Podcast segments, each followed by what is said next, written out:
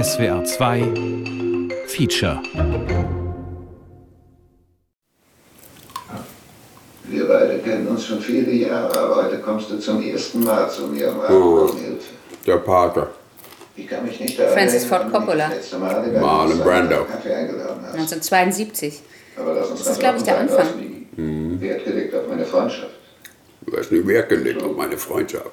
Hast dich gefürchtet um meine Don Schuld. Col ja, Don Col Corleone. Corleone, ja. ja, der macht auf jeden Fall Vorschläge, die man nicht ablehnen kann und möchte doch nur Freundschaft? Die Familie als enges Netz von gegenseitigen Verpflichtungen. die nicht ausgleichbar sind, sondern immer wieder neue Gefälligkeiten notwendig machen. Eine Schuldenbank. Freundschaft ist der Name für ein Konto, auf das man stetig einzahlt. Und dessen Zinsen heißen. Loyalität. Aber solange ich das nicht tue, Komm, Schaltung. soll die Gerechtigkeit mein Geschenk. Dr. C.'s Konversationslexikon. Heute S wie Schulden. Ein Radiofeature mit und ohne Publikum von Armin Kuczynski und Nis Kötting. Das ist das Ende, oder? Ja. Ja, beide werden erschossen. Easy Rider 1969. Dennis Hopper und Peter Fonda. Das Ende der Suche nach Freiheit. Ah. Männer auf Motorrädern. Knattern der Motoren. Die Suche. Die Bewegung. Der Wind in den Haaren. Und der endlose Horizont. Ja. Und dann zwei Farmer in einem Pickup, die das Ganze mit einer Flinte beenden.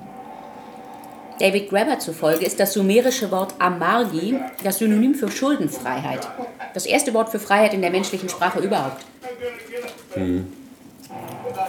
Was?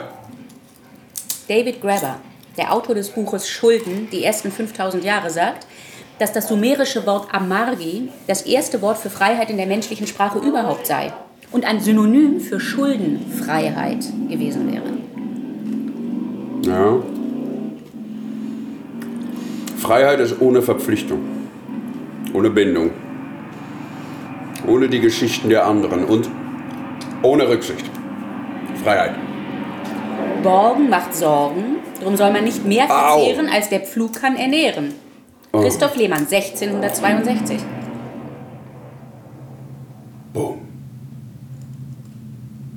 Genau. Die, die andauernd im ungewissen Morgen leben und dabei das Heute vergessen, die, die sind geradezu abhängig von Schulden.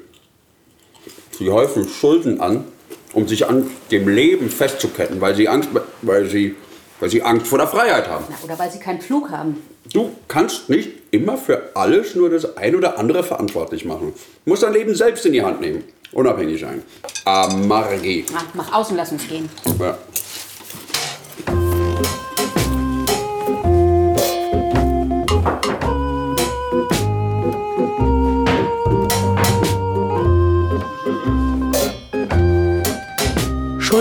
Altgermanische Bildung zu sollen. Erstens Ethik. Im allgemeinen Sinn das Ursache-Sein für ein Übel. Schuld im sittlichen Sinn setzt Verantwortlichkeit, Verantwortung voraus. Zweitens christliche Theologie. Die durch Sünde bewirkte Zerstörung, Schmälerung der Rechtfertigung. Drittens Privatrecht, lateinisch debitum, die aufgrund eines Schuldverhältnisses der Forderung des Gläubigers gegenüberstehende Verpflichtung des Schuldners zu einer Leistung. Tun oder unterlassen. Viertens Strafrecht. Die Vorwerfbarkeit der Willensbildung des Täters. Verschulden.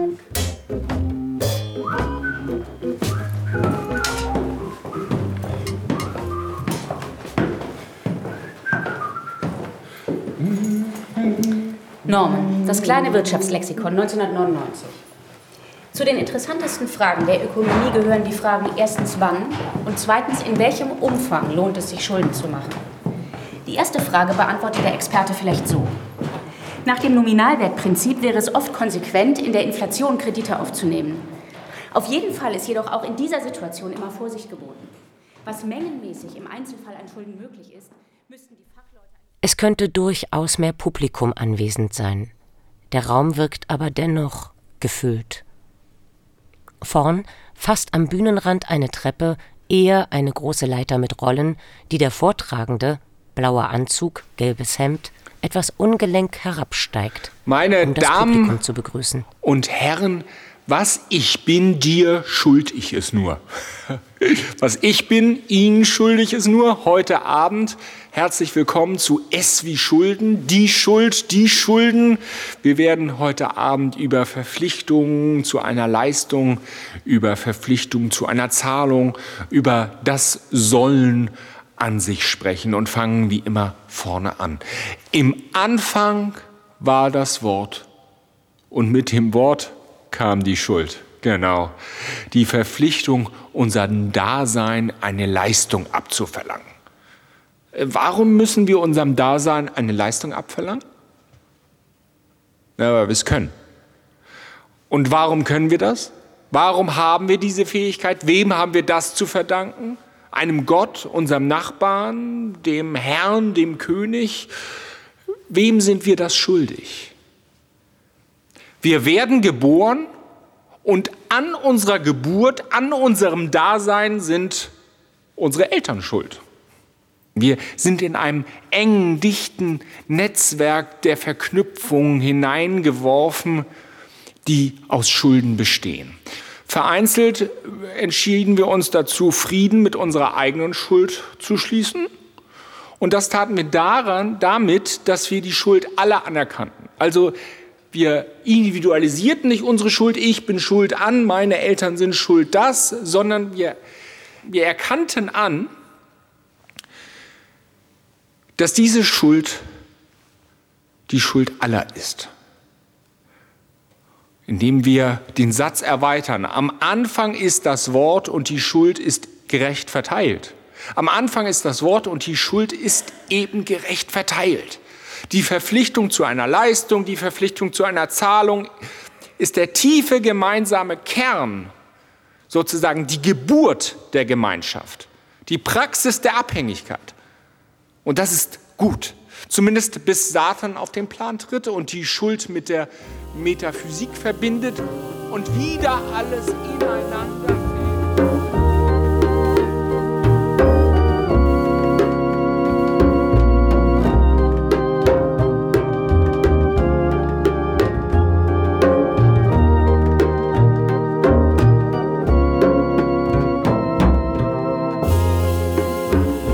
Es gibt mehr Menschen, bei denen ich noch was gut habe, als Leute, denen ich was schuldig geblieben wäre. Die Träumer. Wikipedia-Eintrag zum Begriff Schulden. Im Jahr 2010 lag die durchschnittliche Schuldenlast der überschuldeten Personen bei 34.314 Euro. Als Ursachen für die Überschuldung werden Arbeitslosigkeit 28,5 Prozent, Schicksalsschläge 14 Prozent, Erkrankungen, Sucht und Unfälle 11,1 Prozent und unwirtschaftliche Haushaltsführung 10,2 Prozent genannt. Es ist genauso viel wert, eine Million Schulden zu haben, wie eine Million Guthaben. In beiden Fällen ist dein Adressbuch voll und du wirst oder wurdest auf viele Geburtstage eingeladen. Wikipedia-Eintrag zum Begriff Schulden. Insbesondere in einer Hochzinsphase und oder konjunkturellen Schwächephase können Schulden zu einer Schuldenlast, einem Schuldenberg und schließlich zu einer unkontrollierbaren Schuldenfalle anwachsen, die einer Schuldenbremse bedarf. Ich lasse mir ja eigentlich nicht mal gerne was schenken. Mir ist das immer unangenehm. Eigentlich finde ich Geschenke irgendwie dreist.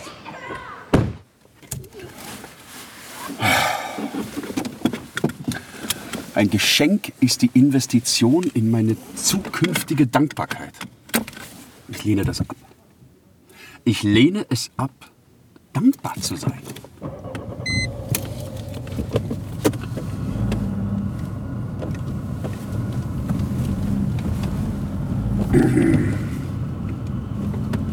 Rechts vor links, ne? Der Vortragende selbst rollt einen Plattenwagen herein, auf dem eine ca. 250 cm breite Tafel steht. Er hat sich umgezogen. Lachsfarbener Zweireiher, dunkelrote Wildlederschuhe, weißes Hemd, blaue Krawatte, rotes Einstecktuch. Immer wieder lächelt er ins Publikum und sein Blick fixiert wie einstudiert die eine oder andere Person. Das Manuskript auf dem Notenständer. Die gesamte Bühnenrückseite, eine einzige Projektionsfläche, auf der fortwährend changierenden Farbfläche steht in großen Lettern das Wort. Schulden. In jeder Sekunde steigt die Staatsverschuldung in Deutschland um 1556 Euro. Pro Sekunde. Aber wir nehmen uns die Zeit. Nichtsdestotrotz, wir halten es aus und kümmern uns jetzt eine Stunde lang um S wie Schulden. Und wenn wir über Schulden sprechen, dann begeben wir uns auf einen wilden Ritt. Ein wilden Ritt deshalb, weil das Wort Schulden eng verwoben ist mit der Perspektive, mit dem Maßstab und der Skalierung. Dem Maßstab und der Skalierung. Ganz entscheidend ist deshalb die Klärung der grundsätzlichen Perspektive. Und deshalb hören Sie vielleicht mal einen Moment lang in sich hinein. Warum sind Sie heute Abend gekommen? Was meinen Sie, wenn Sie von Schulden sprechen? Meinen Sie Schulden als ökonomischen Begriff? Als fiskalische Bedingung? Als moralische Kategorie? Als Notwendigkeit? Als in die Zukunft weisende Möglichkeit? Oder als psychische Krankheit? Oder meinen Sie etwas ganz anderes? Nicht ohne einen fast anarchischen Humor müssen wir immer wieder hin und her schwenken, vom Abstrakten ins Konkrete, vom Konkreten ins Abstrakte und wieder zurück. Und niemand anders als Franz Josef Strauß hat 1976 genau das getan. Der Schuldenberg ist mittlerweile der höchste Berg Deutschlands geworden. Allein der Schuldenzuwachs des einen Jahres 1979 von 35 Milliarden Mark.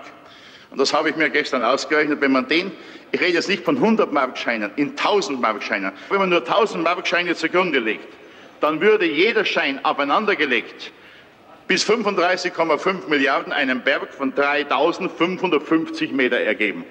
Oder in 100 Markscheinen einen Berg von 35 Kilometer Höhe. Das ist die Höhe, in der also heute nur mehr Weltraumschiffe, nur mehr Weltraumschiffe sich bewegen, wo nicht einmal die Fliegerei sich äh, bewegen kann. Dieser Berg übertrifft den höchsten deutschen Berg der Zugspitze noch erheblich, nämlich um das Vierfache der Höhe des Kölner Doms. Franz Josef Strauß füllt suffisant dreinschauend den ganzen Raum. Die Schwarz-Weiß-Bilder beschwören die rhetorische Kunstfertigkeit der Bonner Republik und so macht sich eine lächelnde Wehmut in den Gesichtern der Anwesenden breit. Ähnlich der Vortragende, der um Gewichtigkeit und Souveränität bemüht fortfährt, um direkt moralisch zu werden.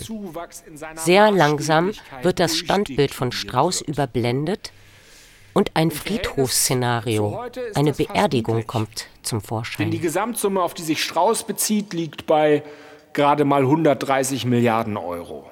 Heute reden wir über 2100 Milliarden Euro Gesamtstaatsschulden, also ungefähr das 20-fache. Das ist aber bei aller Skalierung und Maßstäblichkeit ist das aber, genau, es ist egal. Für Ihren und meinen Alltag ist das zunächst einmal völlig egal. Die ganzen A's und O's über die Kategorien des vielen, die in den Köpfen umherschwirren, die sind egal. Sie haben kaum Auswirkungen auf unser tägliches Handeln.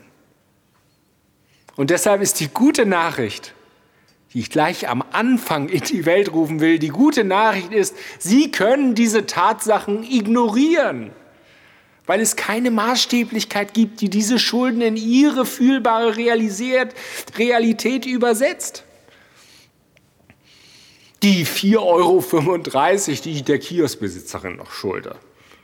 Irrelevant. Die 120.000 Euro, die ja, Sie vielleicht der Bank für eine Wohnung noch schulden. Egal. Oder die 3000 Euro für die neue Polstergeneratur, für die neue Polstergarnitur. Egal. Überlegen Sie doch mal. Buxtehude ist auf einem Globus nur sehr schwer genau einzuzeichnen. Das Standbild wird zum Film und der Vortragende senkt pathetisch den Kopf, faltet die Hände und bewegt sich nicht. Die Krankenschwester, bis dahin tätig an der Uniklinik in Würzburg, hat sich das Leben genommen. Warum tat sie das? Mit gerade mal 23 Jahren kauft die junge Frau eine Eigentumswohnung. Kurz vor ihrem Tod bekommt Anja Post vom Gerichtsvollzieher. Weil sie die Raten für ihre Eigentumswohnung nicht mehr bezahlen kann, will die Bausparkasse Baden ja jetzt die vollen 70.000 Euro zurück. Ich glaube auch, dass Anja Schüller einfach durch den Pfändungsbescheid so geschockt war, dass es eine Kurzschlussreaktion war. Demonstration vor der Bausparkasse Badenia wenige Wochen nach der Beerdigung von Anja. Und Herr Schröder, ich fordere Sie auf, kommen Sie hier runter, schauen Sie mir in die Augen, mehr verlange ich von Ihnen nicht. Sie sind dran schuld, dass meine Tochter heute nicht mehr lebt. Verwirrend, oder? Ja, das ist auch ein Weg vom Abstrakten ins Konkrete. Vom Abstrakten in die absolute Endlichkeit. Es ist deshalb verwirrend, weil wir uns in jüngster Vergangenheit immer wieder an unterschiedliche Maßstäbe gewöhnen mussten. Und das, was für den einen das Ende aller Hoffnung ist, ist für den anderen Peanuts oder nicht mal Peanuts. Sie erinnern das? 1994, die Älteren unter Ihnen vielleicht?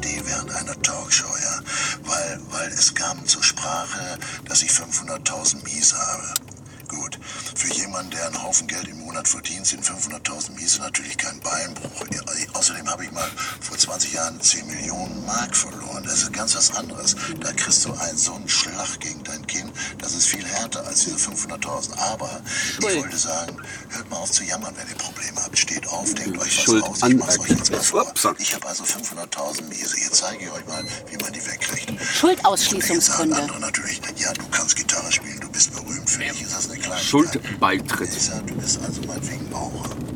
Oder du bist Klempner. Schuldbrief. Denk dir was aus. Schuldbuch. du aus deiner Misere rauskommst. Du kannst ja nicht sagen, der Staat, der Staat. Schuldenabkommen.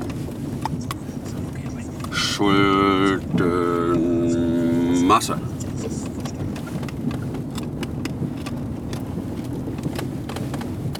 Schuldenruf. Schuldgrundsatz. Schuldhaft. Schuldkapitel. Schuldner. Schuldnerverzeichnis. Schuldnerverzug. Schuldorf. Schulddrama. ist auch nicht. Schuldrecht. Wieder zurück im Vortragsraum. Der Raum verdunkelt sich. Überall wandernde Lichtpunkte. Die Projektionsfläche zeigt psychedelisch anmutende Farbflächen, die ineinander und auseinanderlaufen. Von den Seiten schweben langsam einige Luftballons auf die Bühne. Dazwischen der Vortragende über die Bühne tigernd, im Halbdunkel, mit gelöster Krawatte und Handmikrofon. Es gibt kein Datum. Es gibt keinen Punkt. Es gibt noch nicht einmal ein echtes Ereignis. In den alten Texten steht es geschrieben. Durch die Geburt wird jedes Wesen als eine Schuld gegenüber den Göttern, den Heiligen, den Vätern und den Menschen geboren. Wenn man ein Opfer bringt, dann weil man den Göttern von Geburt an etwas schuldet. Wenn man einen heiligen Text rezitiert, dann weil man den Heiligen etwas schuldet. Wenn man Nachkommen wünscht, dann wegen der Schuld gegenüber den Vätern von Geburt an. Und wenn man Gastfreundschaft schenkt, dann weil man den Menschen etwas schuldet. An die Stelle der Götter trat die Gesellschaft. Aber was ist die Gesellschaft? Woher kann ich wissen, zu welcher Gesellschaft ich gehöre? Warum muss ich es wissen? An die Stelle der Götter trat die Gesellschaft. Aber was ist die Gesellschaft? Woher kann ich wissen, zu welcher Gesellschaft ich gehöre? Warum muss ich es wissen? Mit der Gesellschaft kam der Staat. Und mit dem Staat der Markt und die Vorstellung, dass der Staat ohne den Markt nicht zu denken wäre. Und der Staat ist nicht ohne den Tausch zu denken und der Tausch nicht ohne Ausgeglichenheit und auch nicht ohne den Kredit. Und der Kredit nicht ohne das Geld. Die Unbegreiflichkeit unserer Existenz suchte sich allerlei Wege, um eben dieser Unbegreiflichkeit, wenn nicht Dankbarkeit, dann zumindest Schuld entgegenzusetzen. Nach und nach werteten wir die Schuld aus und wandten sie auf alle sozialen Verpflichtungen an. Die Rechenmaschinen und Registrierkassen maßen unsere Schuld, fanden Quantifizierung und schufen justiziable Kategorien. An die Stelle der Götter trat das Gesetz. Aber was ist das Gesetz? Woher weiß ich, welchem Gesetz ich folgen soll? Und warum muss ich ihm folgen? An die Stelle der Götter trat das Gesetz. Aber was ist denn das Gesetz? Weiß ich, welchem Gesetz ich folgen soll? Und warum muss ich es wissen? Aus der Schuld wurden die Schulden. Die Ideen des Adam Smith über den Wohlstand der Völker verbanden sich mit dem physikalischen Weltbild des Isaac Newton und wurden von einer unsichtbaren Hand begleitet. Zahlen und Preise, prosaische Rationalität, die Vorstellung, die Schuld, die ja nun nur noch aus Schulden besteht, wäre rückzahlbar. Es sei notwendig, Schulden zu begleichen, seine Bilanz sauber zu halten, mit allem quitt zu sein. Wir müssen zwangsläufig für unseren Staat im Krieg sterben, um unsere Schulden zu begleichen? Wollen wir denn wirklich mit der ganzen Menschheit quitt sein? An die Stelle der Götter trat die ausgeglichene Bilanz. Aber was ist eine ausgeglichene Bilanz?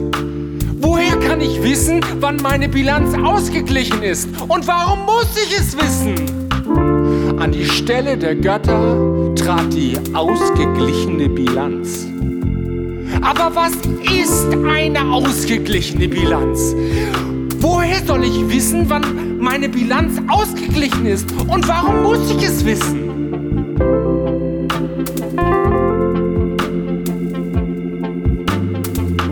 Auf dem Fundament der Ungleichheit wird der Staat das Inkasso-Unternehmen der Götter?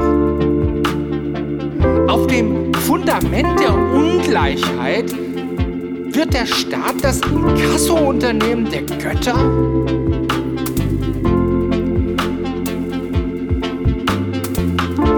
Wer von uns wird der Gläubiger des anderen und wer der Schuldner sein?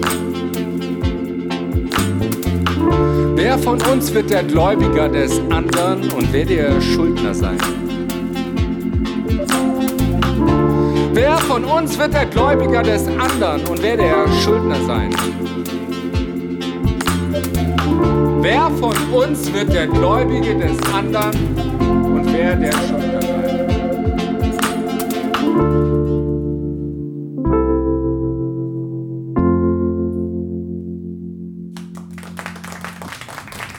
Schiller.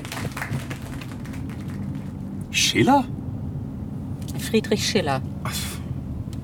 Don Carlos, 1788. Bedarfst du meiner? Hast du Leidenschaften, die vom Throne betteln? Reizt dich Gold? Du bist ein reicherer Untertan, als ich ein König je sein werde. Geizest du nach Ehre? Schon als Jüngling hattest du ihr Maß erschöpft. Du hast sie ausgeschlagen. Wer von uns wird der Gläubiger des anderen und wer der Schuldner sein? Du schweigst? Du zitterst vor der Versuchung? Nicht gewisser bist, du deiner selbst? Ja, ja, ja, wer von uns wird der Gläubiger des anderen und wer der Schuldner sein? Die Moral. Die Moral und die Vernunft und die Ethik und, und, und. Kann man nicht einmal auf die Sachen so blicken, wie sie sind? Einmal? Wenn du erwartest, dass das Leben immer fair zu dir ist, weil du fair bist, dann ist es, dann ist das doch, als würdest du erwarten, dass dich der Löwe nicht frisst, nur weil du ihn nicht frisst. Ach, jetzt komm, fahr mal weiter. Ich muss ja warten, bis grün wird. Ja. Ah. Du bringst mich ganz durcheinander hier. Ach, Ich glaube, komm. Griechenland in den letzten vier Jahren eingesetzt hat, an dem ersten Griechenland-Paket mit eigenen Mitteln, am zweiten mit den Mitteln des Europäischen Fonds teilgenommen. Da ist sehr viel Solidarität organisiert worden und es ist keine besonders faire Maßnahme, jetzt mit fragwürdigen historischen Konstrukten äh, neue Forderungen aufzustellen. Der Unterschied zwischen einer Schuld und einer rein moralischen Verpflichtung ist nicht die Anwesenheit oder Abwesenheit von bewaffneten Männern, die die Schuld durchsetzen können, indem sie den Besitz des Schuldners beschlagnahmen oder ihm damit drohen, ihm die Beine zu brechen. Der Unterschied besteht einfach darin, dass der Gläubiger die Mittel besitzt, genau zu beziffern, wie viel ihm der Schuldner schuldet. Schreibt David Graeber 2011. Die Zinszahlungen Griechenlands bezogen aufs Bruttoinlandsprodukt liegen bei etwa 4 Prozent. Ähm, Das ist auch im langfristigen Vergleich nicht viel. Das ist etwas, was eine sich stabilisierende Während bundesweit im vergangenen Jahr weniger Menschen eine Privatinsolvenz anmelden mussten, ähm, ich glaube, du kannst nur. 2013 Ja. auch diskutiert wurde. Man müsste das schon Entschuldigung, die 2014 Ja, also, bundesweit im vergangenen Jahr we weniger Menschen eine... Mann! Aber nervös heute. Hat es mit dem Privatinsolvenz zu tun? Ach. Also, Entschuldung. komm, jetzt hör noch mal zu. Ja. Während bundesweit im vergangenen Jahr weniger Menschen eine Privatinsolvenz anmelden mussten, stieg die Zahl der Betroffenen in der Altersgruppe ab 61 deutlich an. Die Hauptursache einer Privatinsolvenz im Alter sind den Angaben zufolge Krankheiten und die damit verbundenen Kosten. Oder eine gescheiterte Selbstständigkeit. SR Online März 2015.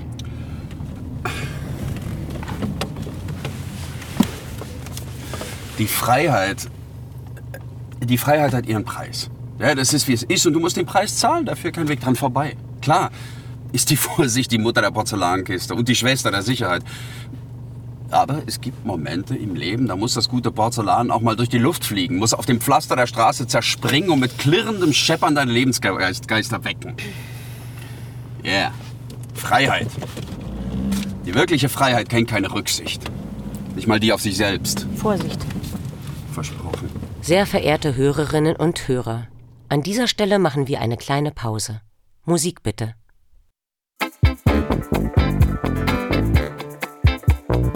Joy Fleming, ich sing fürs Finanzamt. KIZ, Tanz. Manuela, Schuld war nur der Bossa Nova. Lift, deine Schulden. Eisenpimmel, Wohle Lotta Schulden. Blur, the debt collector. Black Tie Dynasty, sure as debt. Hell yeah, debt that all men pay. I'm Doc, the number of poorness. The kinks, sunny afternoon. Für Beatles, Taxmann, Kurzweil, Lied des Lotterieagenten. Andi Refrain, Bills, Bills, Bills. Anthony Schaumann, Happiness Can't Be Tribbles, John Adams, Ändere die Daten, Fanny Van Dannen, Steuerpflichtig, Lakai Mididule, Frank Zappica, Nussums, Frank Zappa, Can't Afford No Shoes, Romain Burtle, No Money, Walzef Diretto Collecten on Edit, helmet, Elmet Vinsalgen, Budget Winner Dubis Salgeren. Oasis, importance of being idle. Walls of Jericho, collecting on debt. You the Michael, all my control. Oasis,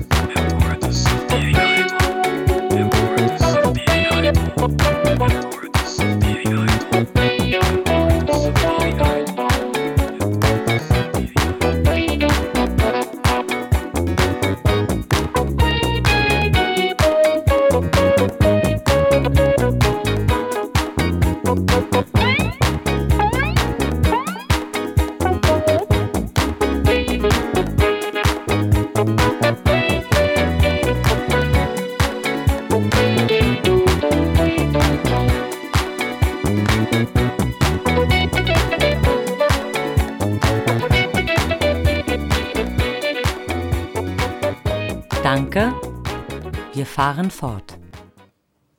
Der Vortragende hat sich nach einigen vergeblichen Anläufen wieder in die Rolle des Dozierenden gefunden. Auf der gut ausgeleuchteten Bühne erzeugen die noch vereinzelt umherfliegenden Ballons eine fast melancholische Stimmung. Gänzlich fremd wirkt da der Vortragende, der mit einem Stück Kreide in der Hand die in der Mitte stehende Tafel umrundet und seine Gedanken dem leicht überforderten Publikum zu Gehör bringt. Und dementsprechend auch begleichbar eine ökonomische Schuld. Die Schuld, die sich aus einem Vertrauensbruch oder einem Verbrechen ergibt, die ist dagegen nur schwerlich bezifferbar, dementsprechend auch kaum zu begleichen.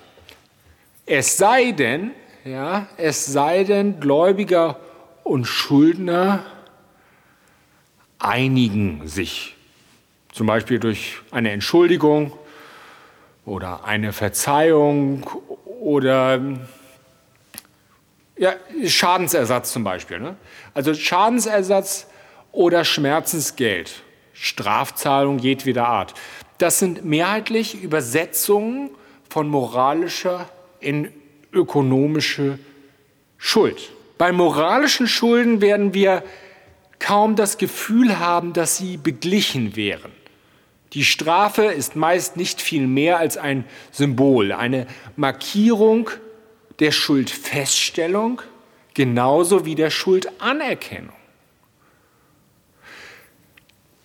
Bei den Schulden genauso wie bei der Schuldfrage kommt der Justiz eine entscheidende Rolle zu, denn heutzutage ist das Recht, das Recht die einzige und endgültige Instanz. Ihren zweifelnden Blicken entnehme ich eine gewisse Skepsis und die ist sicher berechtigt, denn es ist ein Hochseilakt, die moralischen, die gesetzlichen, die ökonomischen Kontexte zu bewerten, sie eben gerade nicht zu verwechseln. Und letzten Endes ist es eben auch immer eine Frage der Macht. Der Vortragende notiert den Begriff Macht auf der Tafel.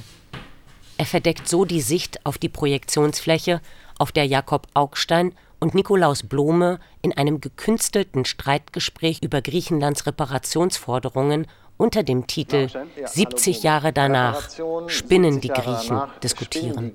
Ganz so einfach sollten wir es nicht machen. Ja, die kommen da mit der Kohle gerade nicht klar. Ja, der Zweite Weltkrieg ist lange her. Ja, man kann sagen, was hat das eine mit dem anderen zu tun? Ich sage es Ihnen, es hat was zu tun mit der Moral. Ja, denn Moral ist nicht immer das Recht. Und es hat was zu tun mit der deutschen Verantwortung für die Gegenwart und für die Vergangenheit. Es hat was zu tun mit dem Versuch, eine wichtige Stimme in diesem Konzert rund um Griechenland, rund um den Euro und Reformen und Sparen und Aufbau und ich weiß nicht was, mundtot zu machen. Welche Stimme? Ja, die Ihre? deutsche. Nein, so. das ist, aber das ist doch der Hintergrund. Es geht doch in Wahrheit nicht so sehr um das Geld, sondern es geht darum, zu versuchen, dass die Deutschen, die Bundesregierung in diesem Fall, der Finanzminister, nicht mehr wirklich engagiert an dieser Diskussion teilnehmen sollen, weil sie sich in grauer Vorzeit, also vor einigen Jahrzehnten, schuld, schuldig gemacht haben, die Deutschen. Und zwar richtig schuldig gemacht haben, indem sie einen Kontinent und fast noch mehr mit Krieg überzogen haben, darunter auch Griechenland. Da haben sie ohne Ende Schuld auf sich geladen. Und das soll jetzt Genau, als Vehikel dafür dienen, dass die Deutschen nicht mehr so auftreten sollen. Und so sahen es gerade. Das Beispiel ist komplexer, als man denkt. Denn unsere spontane Reaktion, die mag jedem von uns vertraut sein. Hin und her gerissen zwischen Meinung und Moral, zwischen der Bewertung, ob es sich hierbei um eine Frechheit oder um eine berechtigte Forderung handelt, all das, wir haben ein Gefühl. In jedem Fall gibt es, und das ist justiziabel, gibt es Schulden, die einen Schuldbrief haben, also die Teil einer schriftlichen Vereinbarung und damit beziffert sind, und Schulden, die über kein explizites Dokument verfügen, nicht mehr verfügen oder niemals verfügten, weil Vertrauen und Moral über, den, über dem allem stand. Der Handschlag unter Kaufleuten, ja.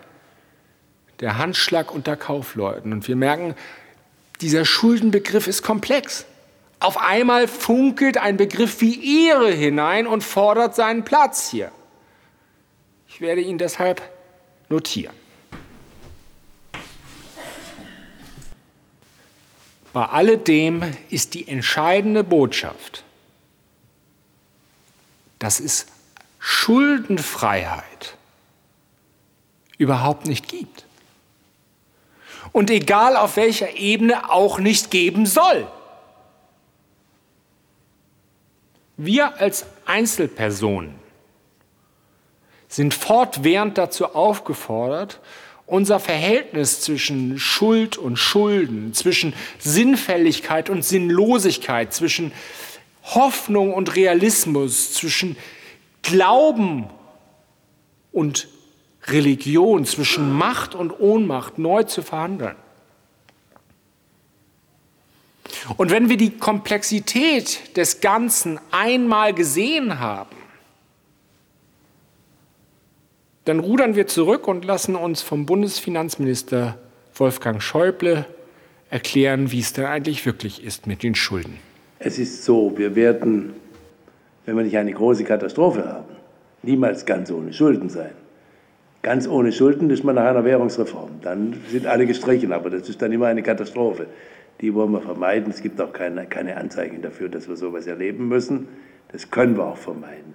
Und deswegen ist die entscheidende Größe nicht, ob wir Verschuldung haben oder nicht, sondern 60 Prozent der jeweiligen Leistungskraft als Obergrenze für die Gesamtverschuldung. Wir sind im Augenblick noch äh, um die 80 Prozent. Das ist die entscheidende Größe. Nicht gar keine Schulden, sondern nicht mehr Schulden, als man Zins und Tilgung aus der laufenden wirtschaftlichen Leistungskraft ohne eine Beschädigung der anderen Aufgaben erwirtschaften kann.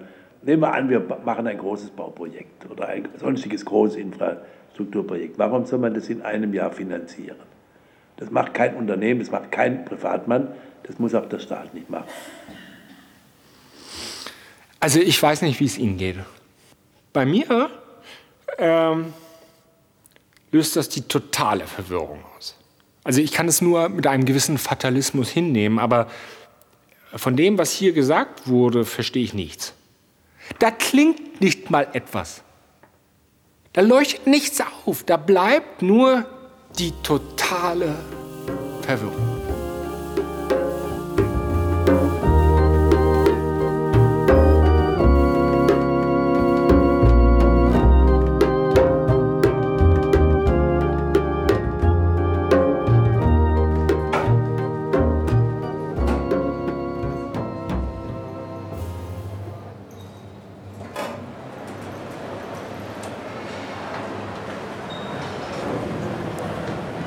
Erstaunliche an dem Satz, man muss seine Schulden zurückzahlen, ist, dass er nach ökonomischer Standardtheorie nicht stimmt. Echt? Wer Geld verleiht, muss ein gewisses Risiko tragen. Wenn alle Kredite, egal wie idiotisch sie sind, immer einzutreiben wären, wenn es zum Beispiel kein Insolvenzrecht gäbe, wären die Folgen katastrophal. Warum sollte ein Geldgeber nicht einen dummen Kredit vergeben? Grabber, 2015. Ich habe nichts zu vergeben. Nein, verleihen ist einfach nicht cool. Seit Jahrtausenden. Leute, die Geld verleihen, sind einfach nicht cool. Das ist ein Gesetz. Du fragst ja nur um Hilfe, wenn du welche brauchst. Und aus der Frage wird dann leicht eine Bitte und aus der Bitte wird ein Flehen und so weiter und so weiter. Du fürchtest den Geldverleiher, weil er Macht über dich hat. Weil er dich am Arsch hat. Weil er deinen Fernseher abpfändet oder, oder dir die Beine bricht. Oder dich zwingt, jemand anderem die Beine zu brechen. Oder einfach dauernd unangenehm nachfragt. Nee. Du sag mal, brauchst du eigentlich irgendwas? Was? Nee, nicht wirklich. Aber Shopping-Malls, die, die beruhigen mich irgendwie. Komm, lass uns hier mal rein. 0800 220 50 50. Björn ist hier und Björn ist ein- 31. Guten Morgen. Ja, erstmal schönen guten Abend. Gro grobes Thema, ich habe 30.000 Euro Schulden. Wie viel? 30.000. 30.000 Euro Schulden. Ja. Warum? Weil ich ein, einiges äh, gekauft habe und ähm, ja, Doofheit. Also es ist einfach Doofheit und Du hast einiges gekauft. Das heißt, was heißt das? Was hast du gekauft? und teuren Fernseher, Playstation 3, Do äh, Bett, dann äh, für die Kinder äh, äh, Kinderbett und so weiter und dann auch dies und das jene. Also all- alles Mögliche, was man sich vorstellen kann. Ja, die man eigentlich nicht braucht, die Sachen, äh, die man, oder man hätte sie irgendwo anders vielleicht auch billiger kriegen können. Ja, das stimmt ja. Nun, ich weiß, es klingt wie eine Selbstverständlichkeit, sagt David Grabber. Aber das Lustige ist, dass ökonomisch gesehen Darlehen nicht so funktionieren. Wenn eine Bank eine Garantie hätte, dass sie ihr Geld plus Zinsen zurückbekommt, ganz gleich, was sie tut, würde das gesamte System nicht funktionieren. Hörst du das? Heute sind Raten fällig. Hast mir gerade noch zu meinem Glück gefehlt. Nur noch die Zinsen und Kosten. Ausgerechnet du. Ausgerechnet Jetzt wird der. Ring mit Ringer geschnallt. Ich habe mir alles so ganz anders vorgestellt. Aber dann kamst du. Ausgerechnet du. Ausgerechnet du.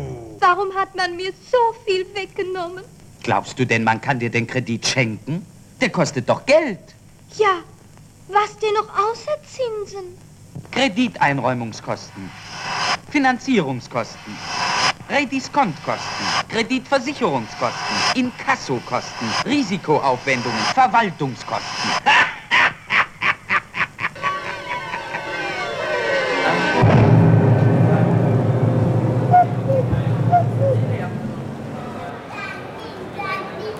Stellen wir uns aber einmal vor, es gäbe ein Gesetz, das der Bank garantiert, dass sie ihr Geld unter allen Umständen zurückbekommt. Selbst wenn es bedeuten würde, dass ich, sagen wir mal, meine Tochter in die Sklaverei verkaufen oder meine Organe verscherbeln müsste oder sowas in der Art. Warum sollte sie mir dann das Geld nicht geben? Und lieber warten, bis jemand hereinspaziert, der einen realistischen Plan für einen Waschsalon oder dergleichen hat. Im Grunde ist genau das die Situation, die der IWF auf globaler Ebene geschaffen hat. Auf diese Weise kriegt man alle Banken dazu, dass sie einer Bande offensichtlicher Gauner Milliarden von Dollar zuschieben. Früher hatten mich äh, die Banken in ihren äh, von kalter Architektur gestalten obersten Glastürmen empfangen. Und da musste ich vorher oft stundenlang in den Vorhallen warten, bis ich schließlich vorgelassen wurde. Damals war ich noch Bittsteller. Und das habe ich dann später mit Hilfe dieses Schlösschens sehr bewusst auf den Kopf gestellt. Für mich sollten die Banken Bittsteller sein, denn ich war Kunde. Die oberen Herren, da öffnete sich dieses Tor und dann konnten die hineinfahren und die unteren Chargen mussten hier auf dem Parkplatz warten.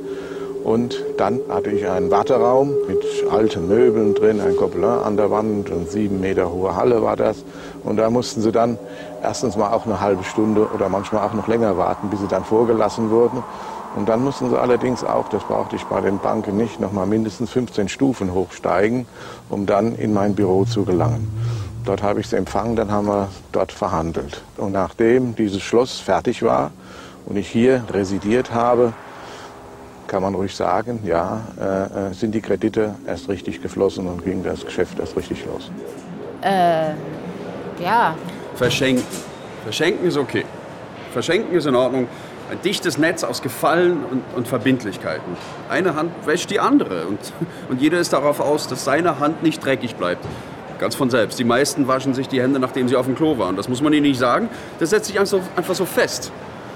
Ja, das ist dann keine Handlung mehr, das ist Verhalten. Wenn man genügend Achtung vor sich selbst und, und vor den anderen hat. Tja, Ach, guck mal, da ist er. hier.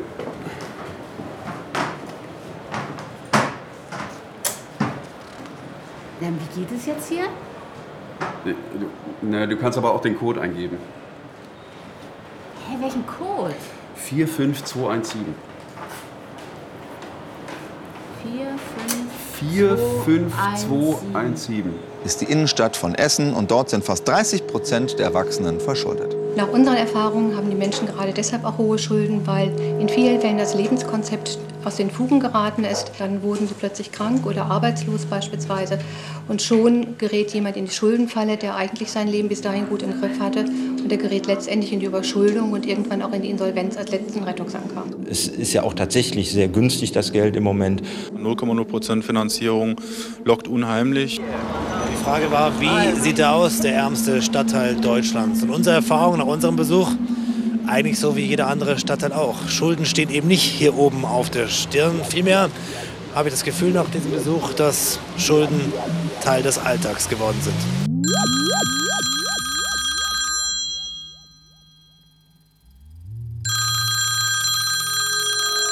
Hier spricht die Rebecca Rubin. Mit wem spreche ich? Hallo Rebecca, hier ist Limoria.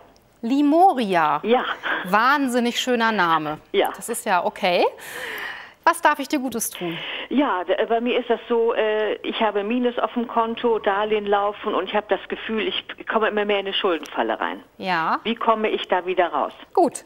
Hast du deine Füße auf dem Boden stehen? Ja. Nichts überkreuzen, bitte. Nein, habe ich nicht. Okay. Was sind dann so deine Gedanken am Tag in Bezug auf das Geld? Wenn es doch bloß mehr wäre und ein Knacks gäbe und die Schulden alle weg wären. Warum bist du nicht einfach ganz frech und bist schon dankbar dafür, dass es mehr wird? Ja. Wenn es doch bloß mehr wäre, ist eine Einschränkung. Damit, so, ges- ja. damit gestehst du dir nicht zu, was du verdient hast. Die Zuhörenden nehmen ihre Fahrt wieder auf. Auch der Vortragende hat seine eigene Verwirrung anscheinend überwunden. Nach einer nur mühsam nachvollziehbaren Thesenkette gelangte er zu Udo Reichel und seinem Partyhit Alle machen Schulden. Mitsingend werden die letzten auf der Bühne verbliebenen Ballons zur Seite geschossen und der Plattenwagen mit Samttafel verschwindet auf der Hinterbühne. Alle machen Schulden, in D-Mark oder Gulden, in Dollar oder Franc. Wer bar bezahlt ist krank. Es sind ganz schlechte Zeiten. Kennen Sie das? Alle Welt nach Pleiten. Doch lasst Udo uns heben. Wir sind ja noch am Leben. Dann Hit. Jetzt Oh, mal alle. yeah. Alle machen Schulden, in D-Mark oder Gulden, in Rubel, Pfund und Lei. Auch ich bin jetzt dabei. Ja, und wie ich dabei bin, nur mit dem Scheck. Auf der Projektion erscheint ein Wald.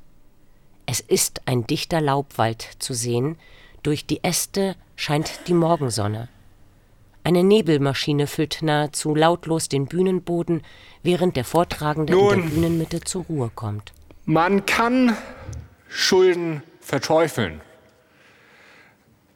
Man kann die Schuld verteufeln und allerlei Wege finden, Vorkehrungen für das Morgen oder das Jenseits zu treffen, um die Bilanz irgendwie ausgeglichen zu halten. Man kann glauben, spenden, jeden Tag eine gute Tat, Fahrrad fahren, kein Fleisch essen. Ja, das kann man. Das kann man alles. Aber die Schulden sind eben auch immer eine spürbare Hoffnung auf ein Morgen. Schulden sind Dokumente für eine Verpflichtung auf das Morgen, für das Erreichen eines Zieles, die Verbindung zu einem Menschen, die Verbindlichkeit gegenüber dem Ganzen und dem anderen. Die Verbindlichkeit. Er ist verbindlich. Ja? Spüren Sie die positive Auswirkung dieses Satzes? Er ist verbindlich.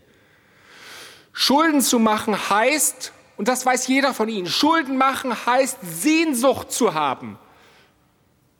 Schulden machen heißt Sehnsucht und Verlangen nach einer Zukunft zu haben, an etwas glauben zu wollen, das andere einem verwehren. Vertrauen und Schulden sind dabei das engste aller Wortpaare. Und dann alles, was genau damit zusammenhängt. Ne? Also Ethik, Moral und so weiter. Allein die Freiheit im Sinne der totalen Unabhängigkeit. Die Freiheit im Sinne des Hier und Jetzt, die hat mit Schulden nun rein gar nichts zu tun. Aber in der guten Welt, in der wirklich guten Welt, in der wirklich guten Welt, da wird alles voller Schulden sein. Nur wird es niemanden geben, der aus der Schuld des anderen absurden Nutzen für sich selbst zieht und sich als Gläubiger stilisiert. Solange es diese wirkliche, gute, wahre Welt aber nicht gibt, solange wird es sein wie immer.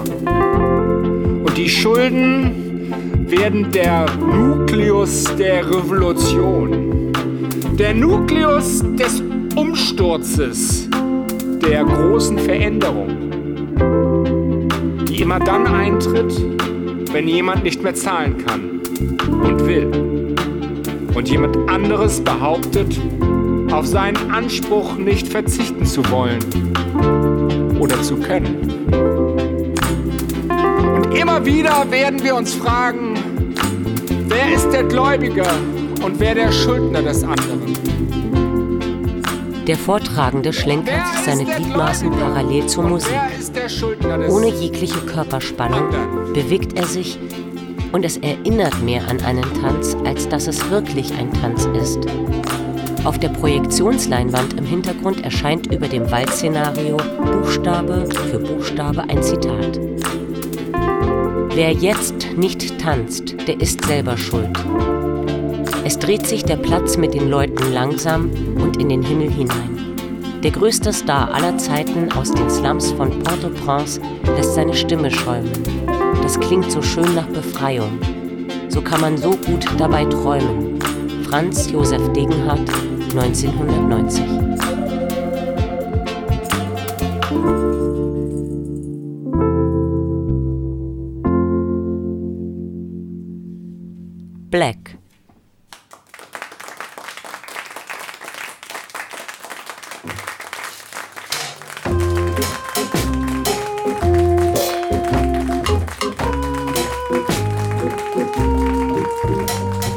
C.'s Konversationslexikon. S wie Schulden von Armin Kuczynski und Nis Kötting. Es sprachen Armin Kuczynski, Andreas Grötzinger, Ruth-Marie Kröger und Iris Minnig. Redaktion Walter Filz. Produktion Südwestrundfunk 2015.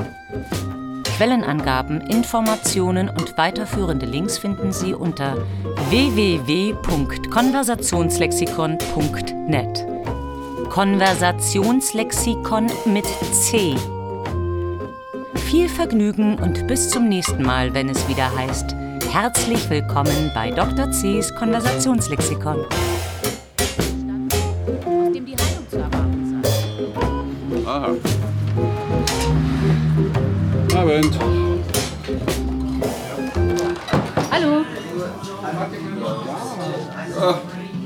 Vortragende. Du bist schon hier? Ich dachte. Schade, dass er nicht da war. Nee, wir haben es einfach nicht geschafft. Ja, das tut mir leid. Trotzdem schade. Worum ging es denn diesmal? Ja, es ging nämlich diesmal um die Hoffnung und die Verzweiflung, die darin liegt, sich überhaupt aneinander zu binden. Ja, ums Heiraten. Nein, nicht ganz. Also es ging auch um Tanzen, um Körper. Ah, die Bewegung des Körpers. Es ist doch immer wieder erstaunlich, wie sich nach kürzester Zeit im Tanz jedes Spiel, jedes Wollen auflöst. Da sieht man die ganze Unbeholfenheit und das Ausgeliefertsein, all das. Ja, genau. Und am, am Ende, ne, das war echt schön, am Ende ist das ganze Publikum, äh, die meisten sind auf die Straße gelaufen und die haben dann gerufen so, wir, wir, wir haben ein Gefühl, wir, wir, wir haben ein Gefühl. Schön. Ja, das war sehr schön, aber eben auch unendlich traurig. Im Tanz, da lege ich mich fest, liegt die Gleichheit in der unglaublichen Unterschiedlichkeit. Na, eine Zeit lang hältst du das Pfauenhafte durch, aber dann, na, dann ist es, wie es ist. Ja. Ja. Ja. Ach, das ist, das ist wirklich schön irgendwie.